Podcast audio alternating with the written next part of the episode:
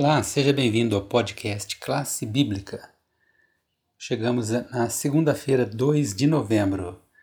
Estamos continuando aqui com o estudo da lição deste trimestre, Educação e Redenção.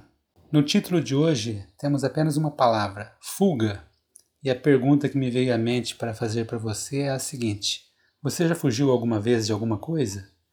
Quem sabe uma fuga emocional, uma fuga de uma situação de perigo, ou, de repente, você já fugiu de Deus?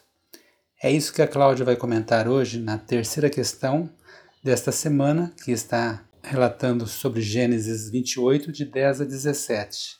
E ela vai falar um pouco do contexto dessa história e o que ela revela sobre a graça de Deus para nós, que de certa forma talvez possamos algum dia estar aí fugindo de Deus também, assim como o relato nos conta. Tudo bom, Cláudia? Olá, Jaziel, bom dia, bom dia a todos. O contexto de Gênesis 28, 10 a 17 é a história de Jacó e, infelizmente, da sua fuga, depois que ele, com a ajuda de sua mãe, engana o seu pai e seu irmão para poder tomar a primogenitura. É, Jacó ele saiu fugido da casa do seu pai e ele então vai é, em direção à casa do seu tio em Arã. E no trajeto ele estava muito cansado no final do dia, ele deita-se para dormir, ele encontra uma pedra que ele faz de travesseiro, e logo após ele deitar e dormir, ele começa a ter um sonho. E nesse sonho, ele vê uma escada que se apoiava sobre a terra e se estendia até o céu, e os anjos subiam e desciam pela escada. E ele ouviu uma voz então que disse o seguinte: Eu sou o Senhor, Deus de Abraão. E a voz continuou repetindo promessas com as quais Jacó estava familiarizado, porque ele, essas promessas haviam sido feitas a seu avô Abraão. Sua descendência se tornaria grande, ele seria uma bênção a todas as famílias da terra. E Deus disse: Eis que estou contigo, e te guardarei por onde quer que fores, porque não te desampararei até cumprir eu aquilo que te hei referido.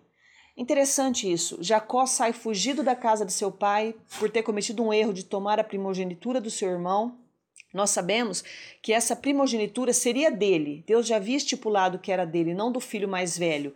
Só que ele tenta buscar a primogenitura de uma forma errada e ele colhe agora as consequências. Mas mesmo assim, Deus faz uma promessa para ele, para aquele homem temeroso, sem, sem perspectiva do futuro que poderia acontecer com ele, de que estaria junto com ele. Nós vemos aqui o amor de Deus buscando aquele que está fugindo por conta dos seus pecados.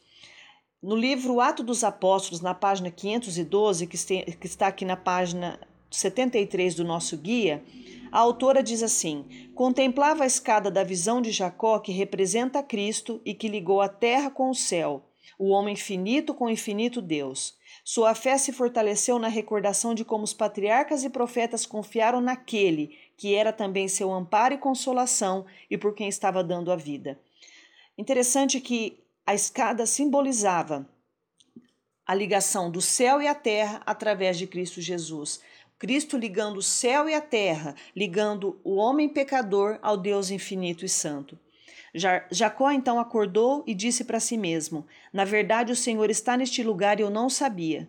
O que aconteceu naquela ocasião foi temível. Ele nunca se esqueceu daquele lugar. Então Jacó prometeu que seria leal eternamente a Deus.